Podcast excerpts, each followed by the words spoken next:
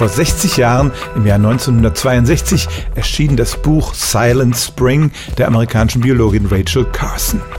Das war der Auslöser für die Umweltschutzbewegung und das Buch prognostizierte, weil wir Pestizide einsetzen und damit Insekten töten, haben die Vögel weniger zu fressen, werden auch weniger und im Frühling hören wir weniger von ihrem Gezwitscher.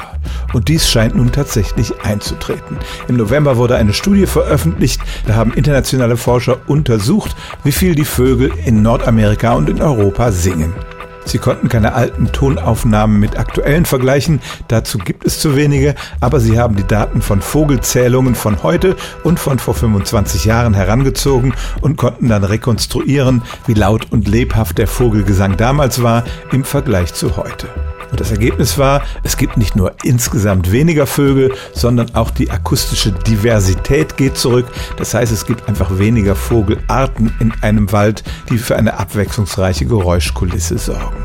Es klingt vielleicht ein wenig egoistisch, wenn wir sagen, das Schlimmste an der Umweltzerstörung ist, dass wir die Vögel nicht mehr zwitschern hören, aber die Forscher befürchten, dass die Menschen dadurch auch ihre natürliche Umwelt weniger wahrnehmen und noch gleichgültiger gegenüber der Umweltzerstörung werden.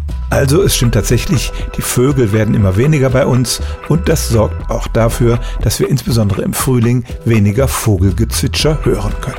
Stellen auch Sie Ihre alltäglichste Frage unter stimmt's@radio1.de.